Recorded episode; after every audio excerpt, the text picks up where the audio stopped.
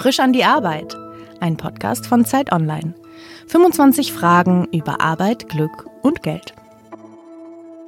Herzlich willkommen bei Frisch an die Arbeit. Heute zu Gast ist Oliver von Dobowolski. Und das ist eine Premiere heute, nämlich wir haben das erste Mal keinen Schauspieler, keinen Musiker zu Gast, sondern du bist Polizist. Ja, hallo Daniel, ich freue mich, dass ich hier bin.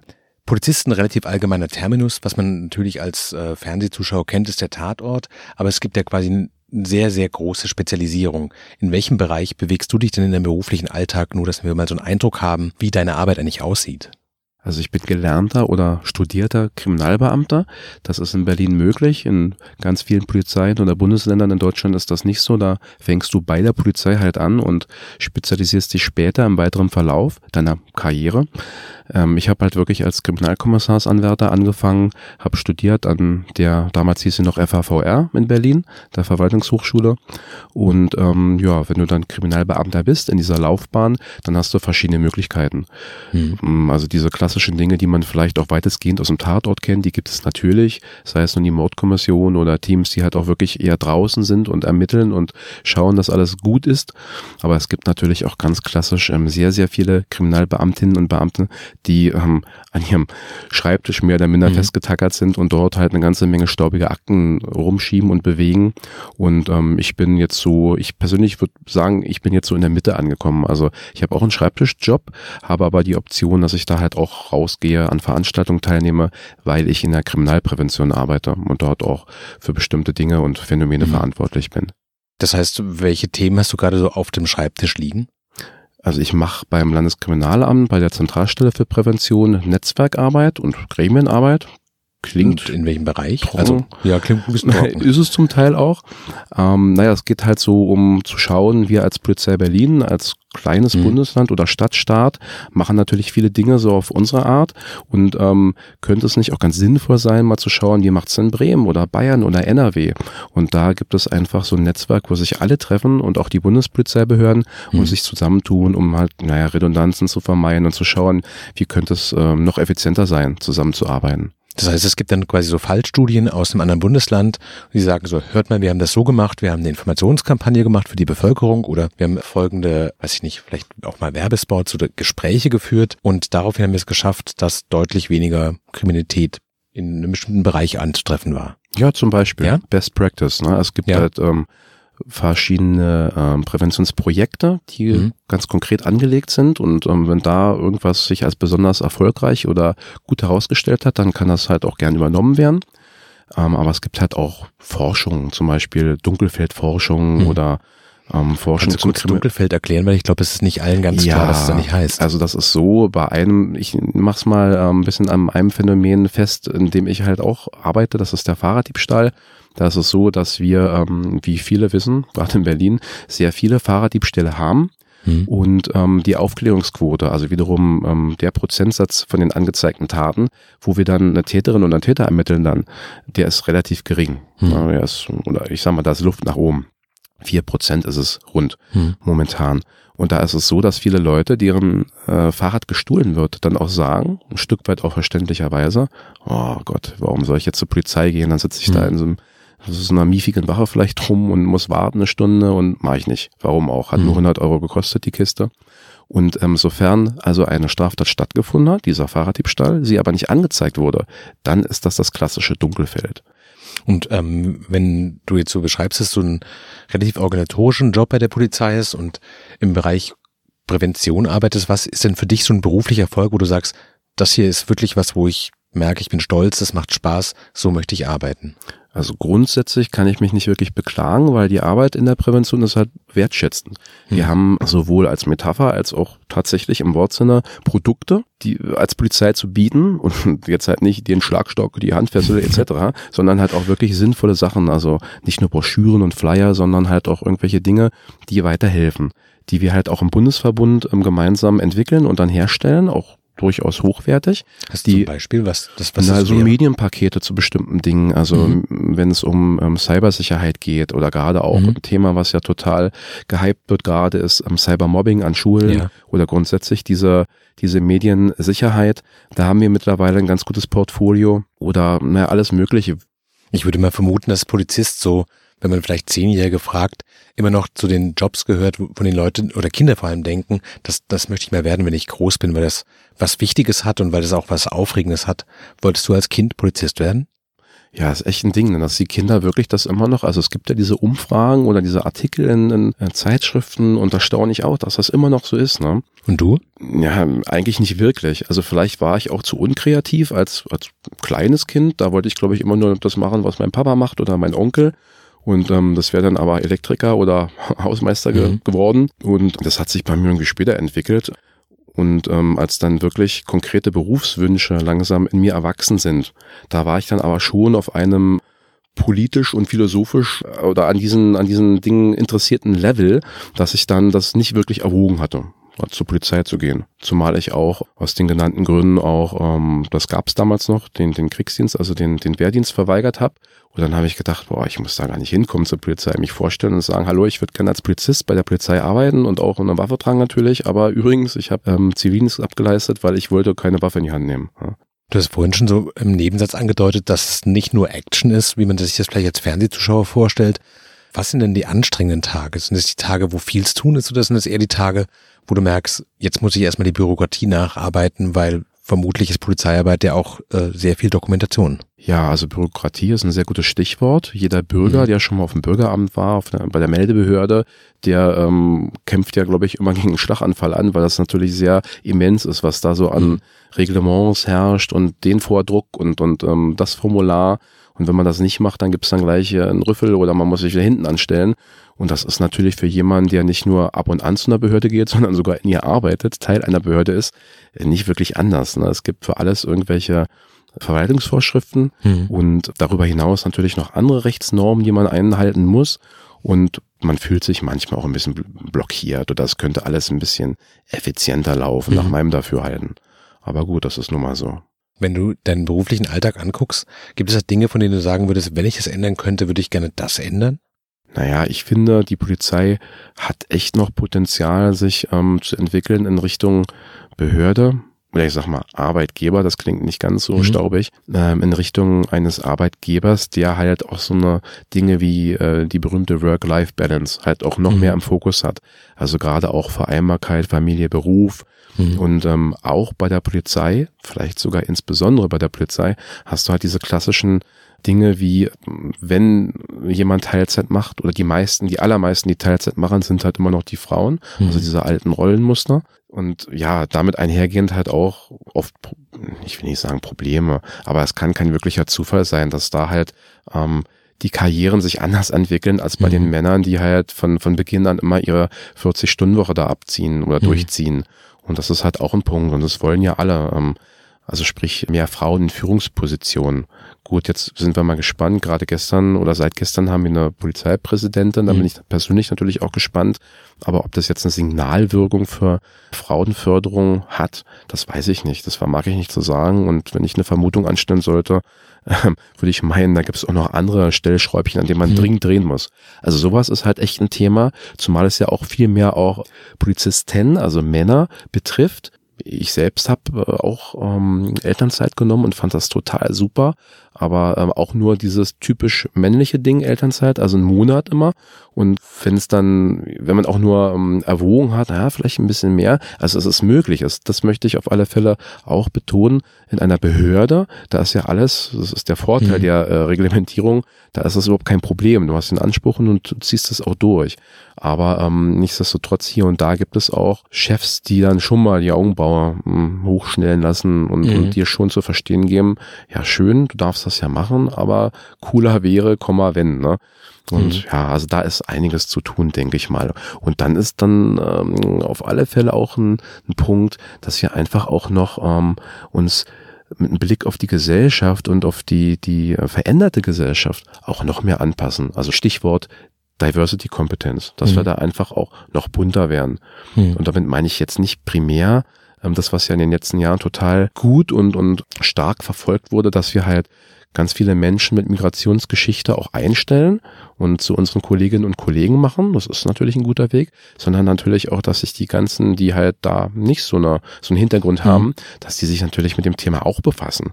Weil wenn sie es nicht täten, dann haben wir den Zustand, dass wir irgendwann eine Polizei haben, wo, ich, ich übertreibe es mal, 10.000 äh, Urdeutsche sitzen ohne Verständnis für die ganzen neuen Kolleginnen und Kollegen und dann halt 10.000 Menschen mit Migrationsgeschichte und die sich halt immer nur so aus den Augenwinkeln schäl angucken und niemand versteht die andere Seite. Das mhm. ist ja das, was im Prinzip auch durch diese mutmaßliche Affäre oder die ganzen Skandälchen um die Polizeiakademie im letzten Jahr so mhm. hochgeploppt ist als Thema.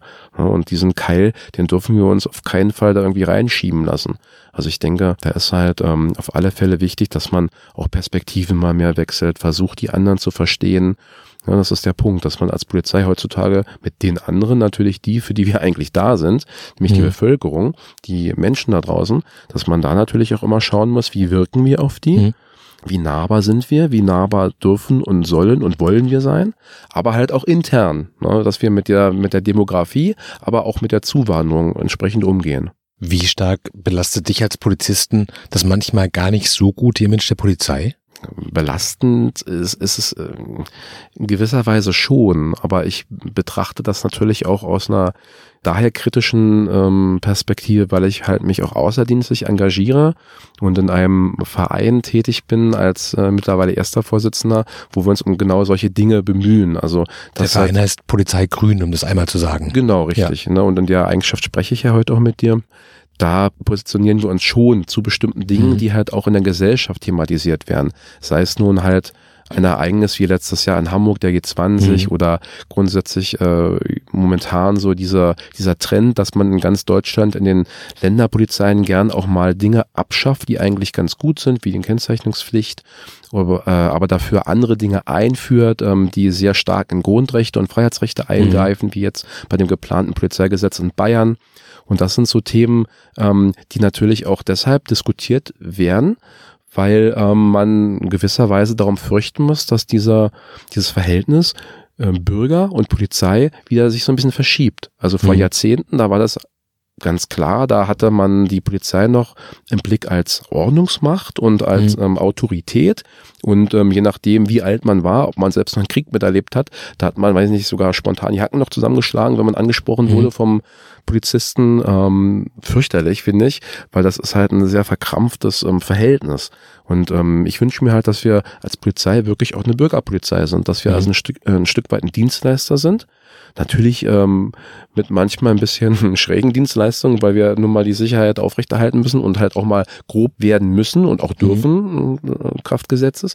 Aber vor allem im Blick haben müssen, dass wir ähm, eine Ansprechstelle sind für Leute, die irgendwie Kummer oder ein Problem haben totale Journalistenfrage, aber fehlt im Deutschen so ein gutes Wort wie Cop, das nicht beleidigend ist, aber trotzdem irgendwie nicht dieses offiziöse Polizist mit sich trägt oder dann auch noch vielleicht die genaue Berufsbezeichnung, dass man irgendwie einen umgangssprachlichen Begriff hat, wo man sagen kann, das ist ein Polizist, ohne dass man gleich irgendwie ins Tierreich sich begibt. Das ist eine gute Journalistenfrage, weil ähm, habe ich noch nicht gehört und ich finde die gut, weil klar, das ist halt auch so ein Thema. Stichwort Bulle. Ne? Ja. Ähm, da gehen ja total äh, ähm, einige hoch meiner Kolleginnen und Kollegen. Also das will ich auch gar nicht bewerten. Das ist in Ordnung, wenn die sich beleidigt fühlen, dann ist das so. Es gibt dann aber auch die andere Fraktion, die sagt, ah, mich kann man nicht beleidigen oder die hm. differenzieren. Die, ähm, das, das kenne ich ja selbst auch. Äh, wenn ich irgendwo stehe in Uniform und dann ist jemand mal ein bisschen ja ähm, nicht wirklich höflich zu mir oder manchmal auch übelst äh, beleidigend, dann weiß ich aber, wie das gemeint ist. Das bin ja nicht ich persönlich. Und da denke ich, ähm, kann man das halt auch ein bisschen ableiten, indem man mhm. sich das so erklärt. Du wirkst relativ eigenmotiviert, also man merkt, du machst es nicht einfach nur als Job und reißt irgendwie deine Stunden runter, sondern du beschäftigst dich ja auch eben bei Polizei Grün stark damit, wie wirkt die Polizei, in welchem Verhältnis steht die Polizei zur Bevölkerung. Bist du dir in diesen ganzen Dingen selbst ein guter Chef?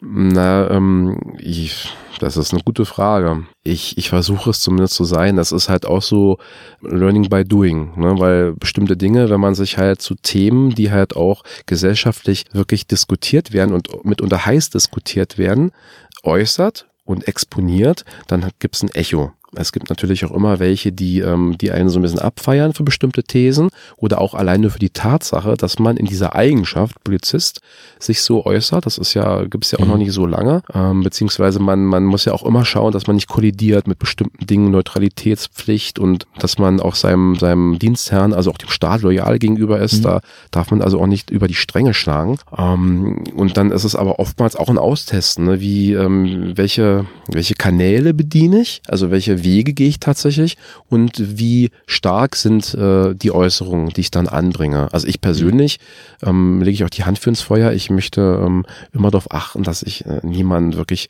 auf der, auf der persönlichen Ebene anfeinde oder dass ich natürlich auch nicht ausfällig werde. Das ist, damit diskreditiert man sich ja selbst und ähm, hat sich damit ins Ausgeschossen. Aber nichtsdestotrotz ähm, eine gewisse Schärfe in der Diskussion, gerade bei auch ähm, bestimmten Dingen, wo äh, mir auch die, die Hutschnur platzt, äh, wenn es halt um, um ganz leichtfertiges ähm, Einschränken oder sogar Abschaffen von Freiheitsrechten geht mhm. und man das immer so verkauft, so ja, das brauchen wir halt und vertraut uns doch, wir sind die Polizei, wir sagen das. Und witzigerweise, wenn die Leute, die immer laut sagen, wir sind die Polizei, sind ja meistens nicht wirklich die Polizei. Es sind ja dann auch Lobbyisten, Interessenvertreter, mhm. Polizeigewerkschafter nämlich oder halt auch besonders ähm, engagierte, in Anführungsstrichen, Innenpolitiker. Das ist immer sehr ähm, mit Skepsis zu betrachten, ne? weil da ist immer irgendein Interesse hinter. Wenn du dir diese ganzen Dinge vorstellst, die du beruflich machst und jetzt in diesem Moment sage ich dir, ab morgen bist du in Pension. Ist es für dich so, oh Gott, ich mache das total gerne, ich will noch nicht aufhören? Oder ist es so, puh, es fällt auch eine Last von meinen Schultern und ist auch mal irgendwann gut damit. Kannst du gut so loslassen. Mhm, ja, also ich kann mir vorstellen, da liegt die Wahrheit auch in der Mitte. Ich selbst habe da noch nicht so konkrete Pläne. Also ich hatte gerade vor anderthalb Wochen so ein kleines Jubiläum, nämlich 20 Jahre bei der Polizei und witzigerweise auch so äh, eigentlich bergfest, weil ich habe noch 20 Jahre mhm. vor mir dann. Und da macht man sich halt auch schon Gedanken und versucht sich rein zu versetzen. Wenn du es dir finanziell erlauben könntest, würdest du morgen kündigen? Nee. Also grundsätzlich hätte ich die Frage mal mit Ja beantwortet. Mhm. Andererseits, ich ich bin ja, ähm, wie sagt man immer, Überzeugungstäter. Also ich bin ja ähm, ganz stark dahinter, hinter dieser These, dass die Polizei gut ist. Und zwar weltweit, in jeder Gesellschaft, auch wie, wie wenig demokratisch und totalitär sie auch sein mag. Alle wissen, Polizei gibt's überall. Polizei wird immer mhm. irgendwie gebraucht. Ähm, sie hat immer irgendwie eine Funktion und Polizei ist wichtig. Ähm, das Einzige, was wir halt machen können, die Polizistinnen und Polizisten oder halt auch die Führung mal inkludiert, wir müssen halt äh, besser und, und ja, nicht besser werden, aber auch gut sein oder halt auch äh, uns fortentwickeln. Was ist dir wichtiger, mehr Geld oder mehr Anerkennung? Und der Idealist in mir pfeift natürlich aufs Geld. Andererseits Anerkennung ist jetzt auch immer so eine Sache, ne? weil ähm, gerade wenn man bestimmte Dinge tut und damit in der Öffentlichkeit auch auftritt, mhm. kriegt man gerne mal den Vorwurf, ah, es macht ja nur, um sich zu profilieren und ähm, deswegen, auch wenn es langweilig ist, antworte ich erneut mit, weder Ja noch Nein oder A oder B, sondern ist einfach mittelprächtig so. Das liegt ähm, im, im Auge des, äh, also es ist eine hm. Betrachtungssache.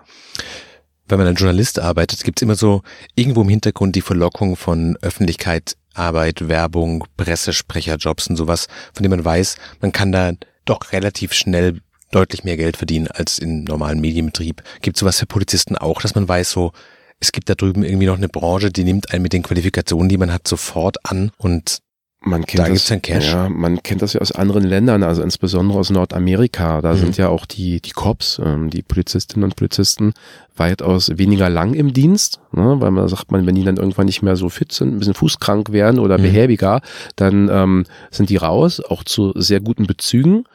Und ähm, dann ist es aber auch Standard, schon allein damit die ähm, sich nicht langweilen oder da irgendwie verzweifeln an ihrer Pension, dass die schon was machen äh, und sei es als Security-Mitarbeiter in, in mhm. Einkaufszentren stehen. Aber es gibt natürlich auch durchaus lukrative Posten, Sicherheitsberater in irgendwelchen Unternehmen.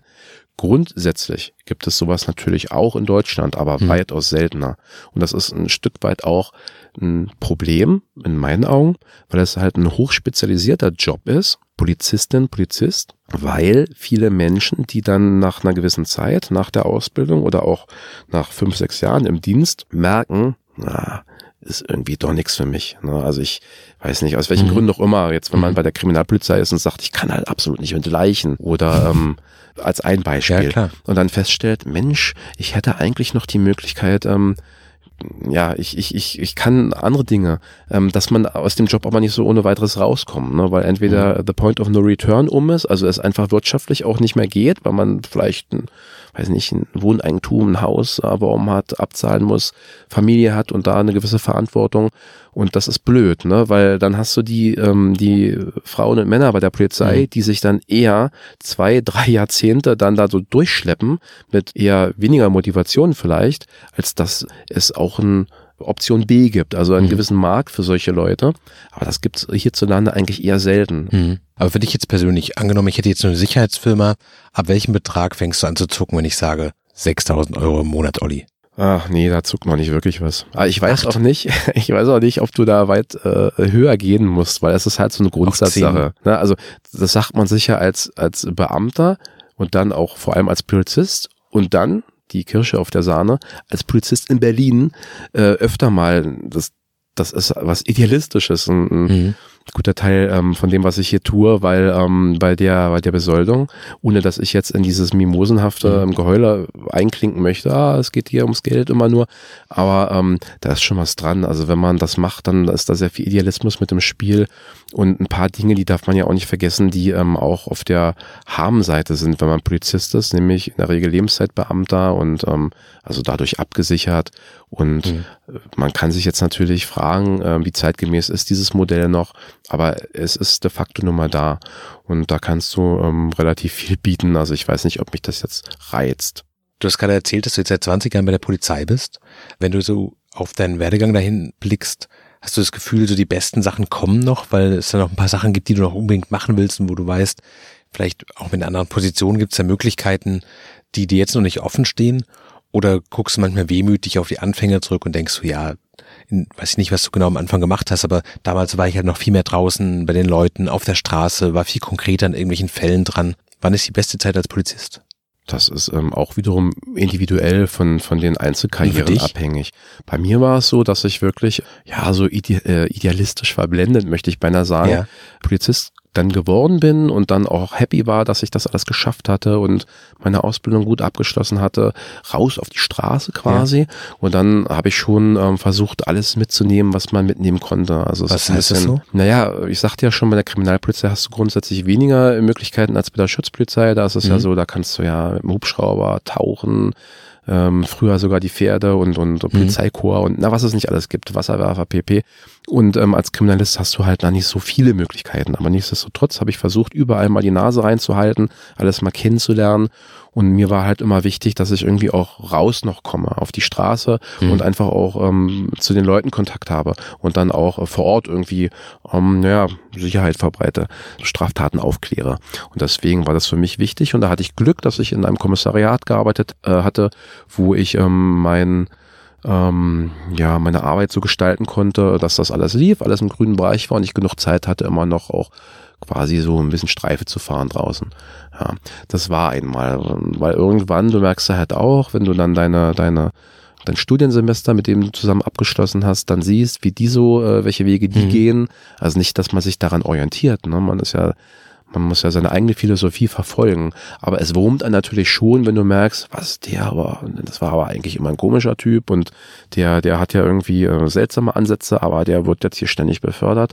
Also so ein bisschen Competition, das kommt dann mhm. auch hoch, sodass man dann auch äh, versucht, ähm, ähm, ja, den Karriereweg dann zu bestreiten. Mhm. Das beißt sich in der Regel mit diesem, mit diesem Spaßfaktor, den man da vielleicht auch so ein bisschen rauszieht. Ich kann jetzt im Prinzip auch sagen, gerade wenn ich vergleiche mich mit den äh, Leuten, mit denen ich Abi gemacht habe. Viele haben studiert, viele wollten Ärzte werden und die ähm, krebsten dann echt jahrelang da so an der Uni rum mhm. und haben halt sich dann mit irgendwelchen ähm, strangen Jobs über Wasser gehalten, damit sie ihre Miete zahlen konnten und sich Essen kaufen konnten. Und da war natürlich Kohle, ich als Beamter im gehobenen Dienst habe halt ordentlich Kohle gleich bekommen. Mhm. Ja, das war ganz toll, da haben mich auch alle beneidet. Aber wenn ich heute nach 20 Jahren gucke, was auf deren Gehaltsbogen steht, weil sie vielleicht mittlerweile halt auch schon irgendwo Stationsarzt sind oder eine mhm. eigene Praxis haben und wie es bei mir aussieht. Also ich persönlich möchte mich über meine Polizeikarriere nicht beschweren. Ich bin da ganz froh und happy, dass ich dass ich es so gebracht habe bis zu dem Punkt, an dem ich jetzt schon stehe.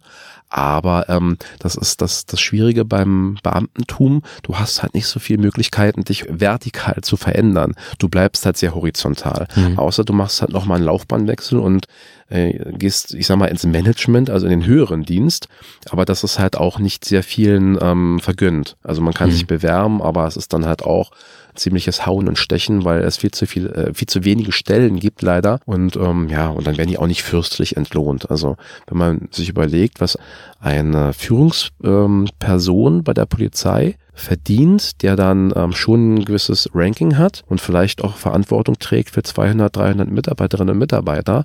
Das ist natürlich, wenn man vergleicht mit der freien Wirtschaft, eine Lachnummer. Da würden mhm. die Leute bei Schering, Bayer, Volkswagen, die würden zusammenbrechen vor Lachen. Ne? Mhm. Das hat der Punkt. Wenn du dir anguckst, wie dein Jahr quasi verläuft, ist es so, dass du wie in anderen Berufen auch kurz vor dem Urlaub besonders viel zu tun hast? Oder ist es in so einer Beamtenkarriere so, dass du sagen kannst, Jungs, Mädels, morgen bin ich raus, zwei Wochen bin ich wieder da? Oder hast du auch dieses total fertig arbeiten und noch Zeug abschließen und dann, wenn du zurückkommst, ist 2000 Mails in deinem Postfach? Ähm, ja und ja. nochmal ja.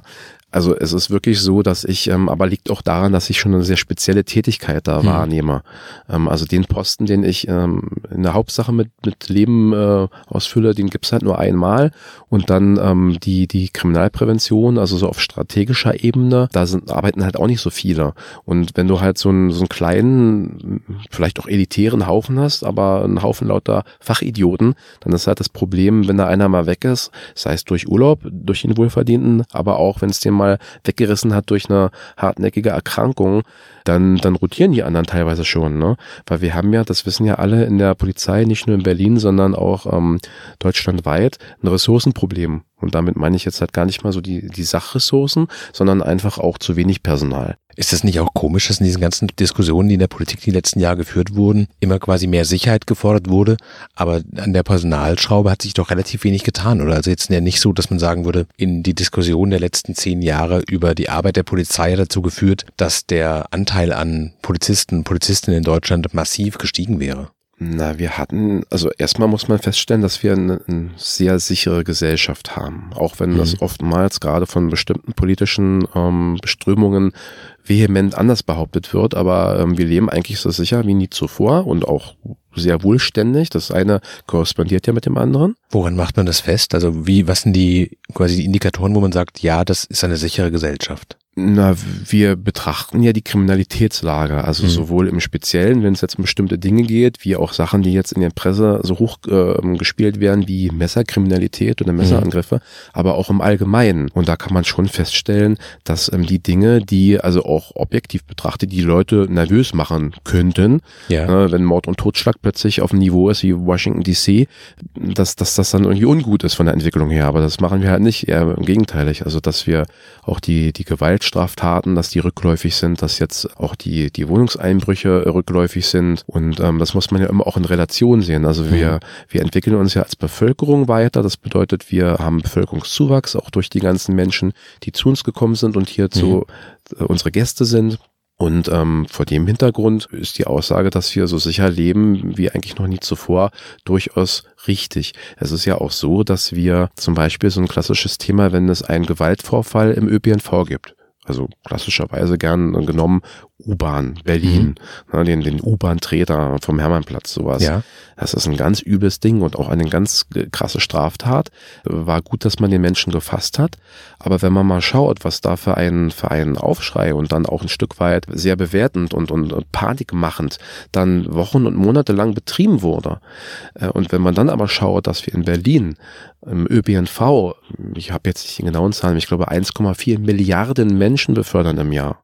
Mhm. Ja, dann gibt es halt auch ähm, den Punkt, dass man sagen muss, du äh, die Wahrscheinlichkeit, dass jetzt hier ähm, bei uns im Studio, wo wir gerade sitzen, jemand die Tür auftritt und mir richtig ins Gesicht schlägt, die ist statistisch gesehen durchaus höher, als dass ich äh, in der U-Bahn irgendwie solchen Kummer bekomme. Was macht dich in deinem Beruf am glücklichsten? Hm, das sind so wirklich eher kleine Dinge. Also ich hatte einmal einen Einsatz, da bin ich als ähm, Konfliktlotse unterwegs äh, gewesen im, im Kommunikationsteam ist ein paar Jahre her, da, damals hießen wir, glaube ich, noch Anti-Konflikt-Team. Ich weiß noch, dass es in Pankow, glaube ich, war. Also bei einer Demonstration oder bei einem genau, Aufmarsch richtig, oder das was? war, Mhm. das war eine Demonstration, ne? ging halt auch politisch rechts, links, ich weiß nicht mehr genau, auf alle Fälle war eine scheiß Stimmung. Alle haben dann, ähm, also es gab ähm, äh, auch gegen, Gegendemonstrationen, aber dann hat man sich geeinigt, ähm, dass die Polizei doof ist und dann ähm, hast du, stehst halt da, begleitest das Ganze und alle gucken dich halt wirklich böse an und singen im Chor ganz Berlin, hast die Polizei und ähm, also nicht falsch verstehen, die dürfen das, auch wenn es Mhm. uncool ist, wenn es auch unfreundlich ist, aber es ist deren Recht. Aber es ist trotzdem nicht schön. Nee, das, das macht halt was mit ja? dir, ne? Ja. Und dann überlegst du halt schon, hm, ähm, ja, und, und ähm, dann, dann stand ich da so und dann fuhr halt irgendwann da so eine Mami ähm, mit ihrem mit ihrem Rad an oder sie schob das Rad und hinten saß im Kindersitz ein kleines Mädchen, zwei drei Jahre alt und die Mami ging an mir vorbei, guckte mich auch an, so äh, die Augen zu Schlitzen verengt und blinzelte mich oder oder ähm, äh, funkelte mich böse an nach dem Motto, ah Bulle, geh doch nach Hause. Und ich dachte so, ah Mensch. Und dann ähm, schob sie weiter und dann war das Kind auf meiner Höhe. Und das kleine Kind guckte mich an, lächelte aus vollem Gesicht und winkte mir zu. Und dann dachte ich, boah, cool. Das war jetzt so voll die, die Expressaufladung meines Akkus wieder. Und ähm, klingt verrückt, aber das, das macht einem dann doch glücklich, ne? Mhm. Wie motivierst du dich gerade bei solchen Aufmärschen, wenn du sagst, der Aufmarsch, der da stattfindet, widerspricht allem, was ich als weltoffener und toleranter Mensch persönlich vertrete? Aber ich bin hier, um das garantierte Grundgesetz der Meinungsäußerung ähm, herzustellen. Das ist meine Funktion heute. Ist es was, was dich eher in Zwiespalt bringt oder was dich eher stolz macht, weil du sagst, ja, das ist eigentlich eine noble Aufgabe? Sowohl als auch. Ist Mhm. auch tagesformabhängig. Also wenn da andere Faktoren dazu treten, also wenn, wenn man ähm, der Einheit, der man unterstellt ist, also wenn es da irgendwie Abspracheprobleme gibt oder den, Mhm. man den Eindruck hat, die setzen eigentlich genug ein oder an der falschen Stelle und es dann aus, aus ähm, Kübeln auch noch gießt und dann vielleicht Kollegen mit dir im Dienst sind, die ähm, ja mit denen du außer bei Hertha BSC über nichts anderes reden kannst, dann ist das natürlich uncool und dann kommt das noch hinzu, dass man echt auch ein bisschen traurig und nachdenklich wird. Andererseits, es ist halt auch eine Herausforderung.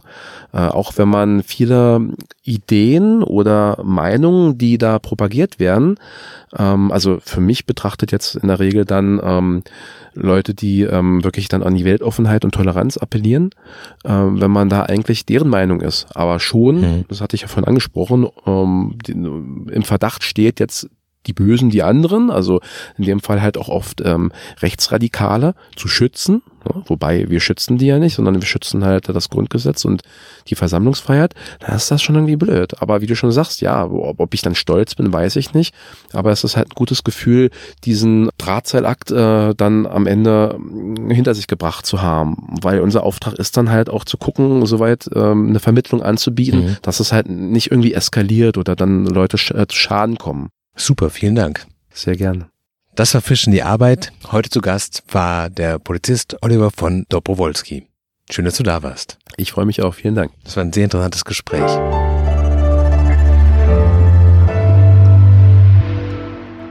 Frisch an die Arbeit, ein Podcast von Zeit Online. Konzipiert und moderiert von Leonie Seifert und Daniel Erck. Produziert von Maria Lorenz, poolartists.de.